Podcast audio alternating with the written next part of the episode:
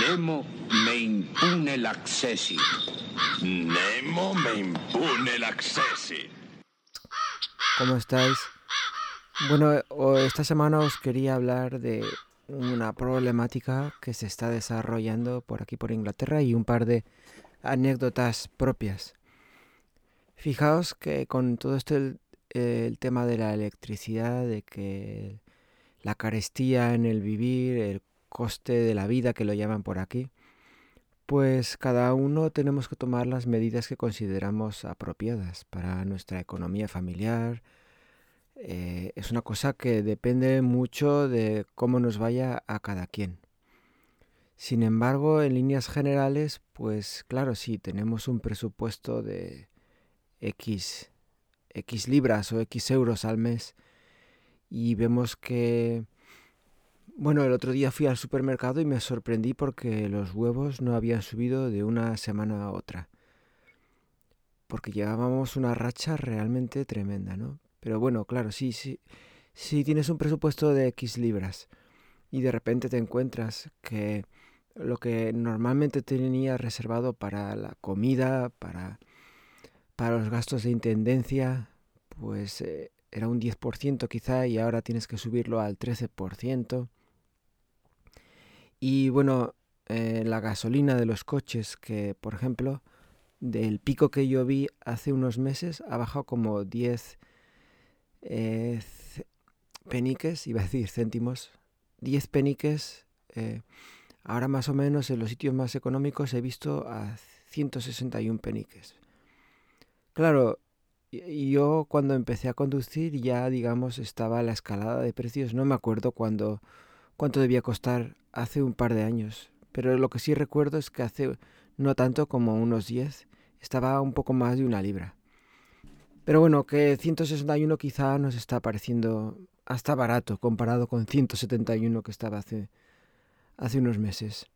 Bueno, pues sí, claro, si la tendencia general es que va subiendo todo y no tenemos un, pues un, bolso grande de dinero, pues tenemos que ir restringiendo o, quitando de cosas quizá menos importantes.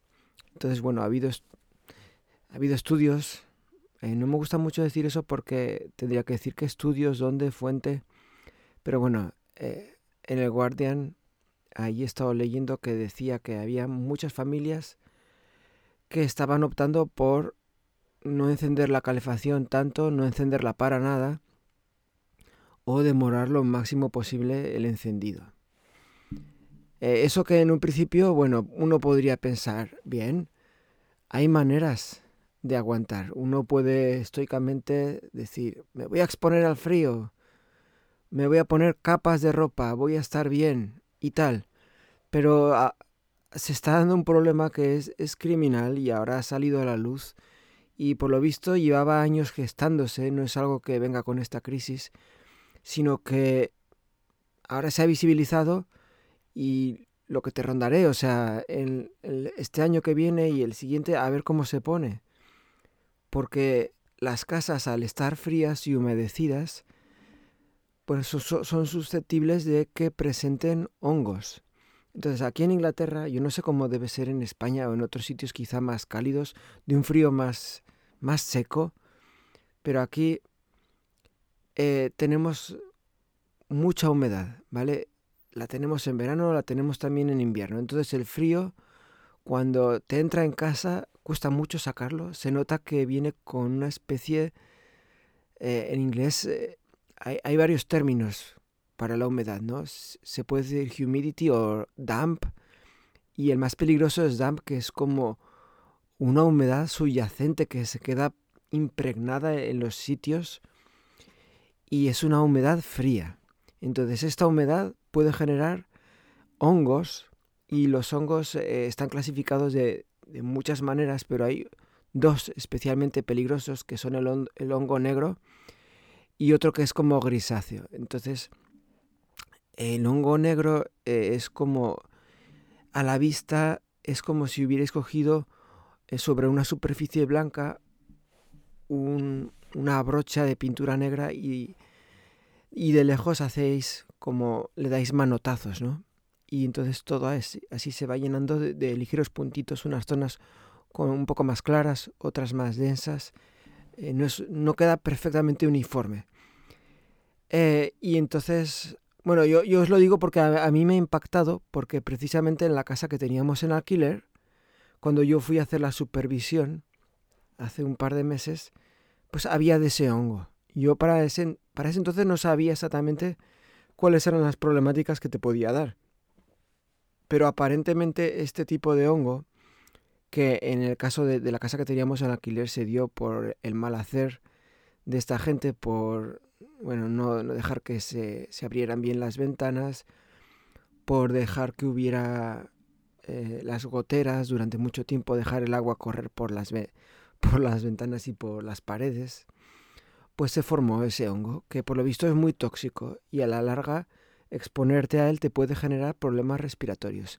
Entonces, ahora hay una polémica aquí tremenda porque se han, dado casos documentados y demostrados de un niño de dos años que murió por exposición a, a los hongos. Básicamente había hongos de ese tipo, hongo negro o gris, gris oscuro, en su habitación y en el baño, y todo empezó con una tos, no se le iba la tos, la tos cada vez peor. Y bueno, a posteriori le hicieron análisis de, los pulmones y lo peor era que el casero, al que, el que era responsable de la casa, bueno, eh, ah, es una mezcla de factores porque la familia que vivía allí era vulnerable, era inmigrante, no tenía mucha idea de cómo funcionan las cosas por aquí.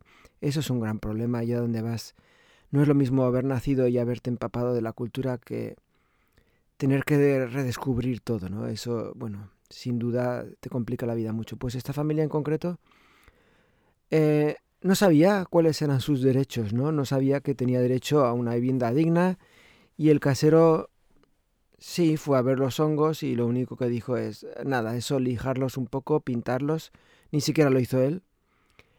Eh, alguien más lo hizo bueno, se supone que, esta pareja lo debió hacer mal, a lo mejor no puso pintura de esta impermeable contra que te protege contra los hongos tal. Bueno, resulta que los hongos volvían a, nacer porque eso, claro, cuando se da la circunstancia de que hay humedad, si no quitas el problema real, pues envuelve. Y, y claro, el pequeño niño creo que no llegó a los dos años y murió hicieron la autopsia y ahí se reveló que estaba lleno los pulmones de esporas, enraizados, en fin, terrible. Y también hay casos de gente que ha desarrollado enfermedades hoy ya terminales, enfermedades respiratorias que, bueno, tus pulmones sobrereaccionan a la exposición de, del moho o, de los hongos estos y, bueno, pues básicamente te los destrozan internamente tu propio cuerpo, ¿no?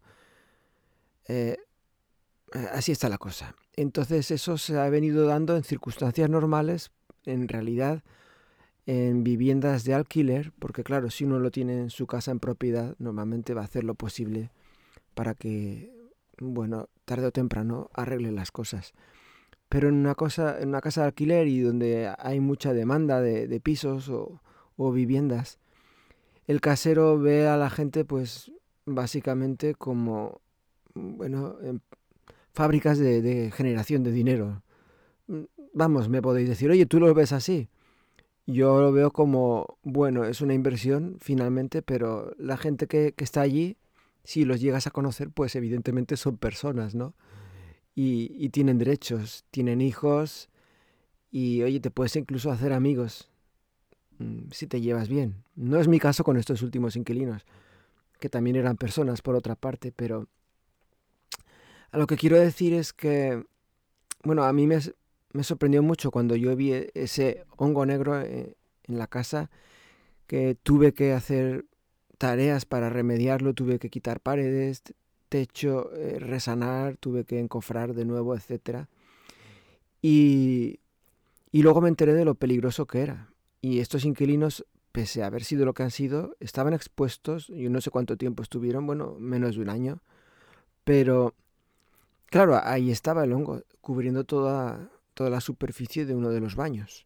Y ellos estaban tranquilamente allí, hasta tal punto que no había ni electricidad en ese baño y ellos estaban tranquilamente, sin, sin problema, ¿no? Yo no sé si se dedicarían a las drogas, pero el caso es que todo eso se ve favorecido por ambientes húmedos y no necesariamente cálidos. A lo mejor yo podría pensar, no, los hongos se dan en sitios así más calientes, ¿no?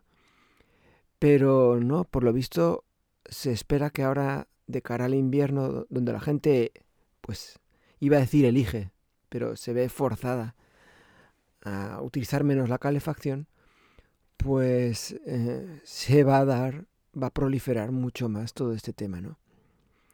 Entonces, bueno, no sé, eh, en lo personal, bueno, yo estoy tomando las medidas que puedo hacer, me he asegurado que mi casa propia y la del alquiler está bien, está, bueno, están aisladas eh, y sin hongos.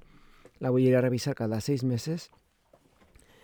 Pero mm, apenas estamos saliendo de una y entramos en otra. Yo no quiero ser catastrofista.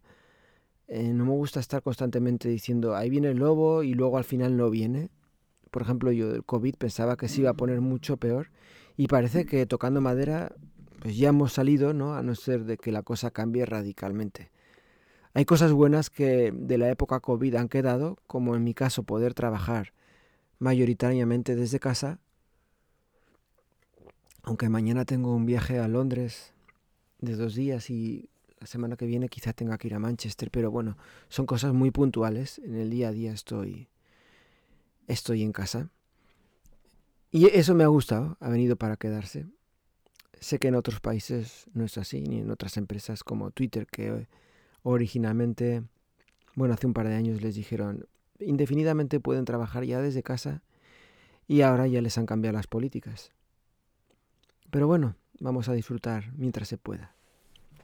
Eh, estaba diciendo que salimos de una cosa y, entramos en la crisis energética y mm, si bien la gasolina ha bajado un poquitín, yo pienso que la tendencia es a la larga, es decir, sube un 20%, baja un 10%, te quedas con que ha bajado un 10%, pero la tendencia es alcista. O sea, tú, si pudiéramos ponerlo en una gráfica, que seguro está por ahí, veríamos que la progresión pues siempre va a ir al alza. Y los precios de los alimentos y de las mercaderías en general, pues yo lo noto, o sea, yo lo noto. Hay una métrica muy interesante aquí no sé si lo conté eh, en el episodio pasado, que en los supermercados a principios de noviembre habían dado el dato de cuántos pasteles de Navidad o Christmas puddings, que se llama, se habían vendido a fecha del 3 de noviembre y comparado con el 3 de noviembre de años anteriores. Y decía que se habían vendido un 20%. A ver, eso podéis decir, bueno, pasteles de Navidad y qué yo pienso que es significativo porque es una cosa que es más cara de lo habitual. Es un producto un poquito lujoso, sobre todo para esa época, principios de noviembre, a no ser de que pienses que lo puedes planificar bien y dices, me lo compro con mucha antelación para tenerlo ya en Navidad. Al cabo, eh, permanece fresco porque está medio eh, fermentado. Unos fácil 5 o 6 meses puede aguantar bien. Entonces te lo compras eh, como los turrones en España, ¿no? Que te los compras de un año y justo caducan en noviembre del año siguiente. No, no puedes guardarlos de una Navidad a otra. Este parecido. Dura muchos meses, pero justo hasta la Navidad anterior. Siguiente. Bueno, pues decían que había bajado un 20% las ventas. Entonces con eso ya te estaban dando a entender que en general el consumo, lo habían puesto eso como muy ilustrativo, el consumo en general había bajado un 20% y que las navidades, nuevamente todo esto desde el punto de vista del comerciante, ibas, iban a hacer que, bueno, pues se tuvieran que apretar el cinturón eh, los comercios. Y ya por descontado el público en general, ese se lo va a apretar. Pero los comercios, eh, pues también. Que parece que están superando la crisis e incluso les va mejor. A nivel de supermercados, mira, os voy a contar más o menos qué supermercados tenemos por aquí. Seguramente el Aldi y el Lidl los conocéis. Eh, creo que son supermercados alemanes de origen. Son muy populares por aquí. El Lidl creo que tiene cierto un renombre un poquito mejor que el Aldi. El Aldi se ve junto con otro que es el Iceland. Em, se ven como los más cutres. Entonces luego tenemos el Lidl, que es de, los más económicos, pero quizá un poquitín mejor. Destaca porque de vez en cuando tiene, pues, eh, las semanas, no sé, semana española, semana alemana, se, Ah, son muy variopintas. Semana griega de Europa del Este y siempre es curioso ir allí. Yo creo que atrae mucha gente por lo mismo, ¿no? Porque puedes comprarte quesos así, no sé, quesos súper extraños. Semana especial del queso, ¿no? Para los que nos gusta el queso, pues está bien. Aunque, claro, los quesos eh, están dentro de unos límites de calidad. Tampoco es que te vas a encontrar quesos excelentes. Aunque es curioso y, normalmente no, no decepcionan. Salvo el queso de tetilla, que el primer año que vi la Semana Española me, me animé mucho, no lo he vuelto a comprar. Yo lo siento mucho, creo que el queso de tetilla original es excelente, pero el que venden en el Lidl es que hasta se me echó a perder. Y para que a mí se me eche a perder un queso, en fin. Bueno, pues esos tres supermercados de repente han cuadruplicado sus ventas eh, pese a que han tenido que incrementar un poquito los precios para, bueno, para ir en línea con la inflación y tal, han podido superar. Luego están los supermercados más de lujo como el Waitrose, el Ocado y supongo que en otros sitios habrá supermercados locales como el, Harrods en Londres. Eh, esos han bajado un poquito, pero en líneas generales eh, más o menos van aguantando, pero sí van bajando. Y los que más han recibido un golpe han sido los supermercados que están en la rama, e, en el centro, ¿no? Podríamos decir el Morrison's, que es, bueno, es el estandarte de la clase media aquí. Luego tenemos el Sainsbury, que es un poquito más caro que el Morrison's. Eh, ese también ha bajado bastante a nivel de ventas. El Tesco, que suele ser, yo, yo lo considero un poco más bajo de calidad que el, que el Morrison's, pero bueno, los tres, los tres están como en el medio. No en un solo lugar, sino que vamos a varios. Os podría decir que el grueso de lo que compramos lo hacemos en el Lidl. Y ya os digo, mm, las cosas más de intendencia. Yo creo que en el Lidl la fruta está muy barata, tiene un sabor más soso.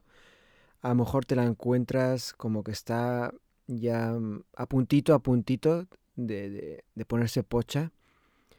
Entonces, pero bueno, a nivel, por ejemplo, quesos, como os he dicho, a nivel de frutos secos, cosas, alimentos más sencillos que no estén muy elaborados, esos se pueden comprar allí bien. Luego, a alimentos más específicos, pues eso ya nos vamos a supermercados más premium, como el Waitrose.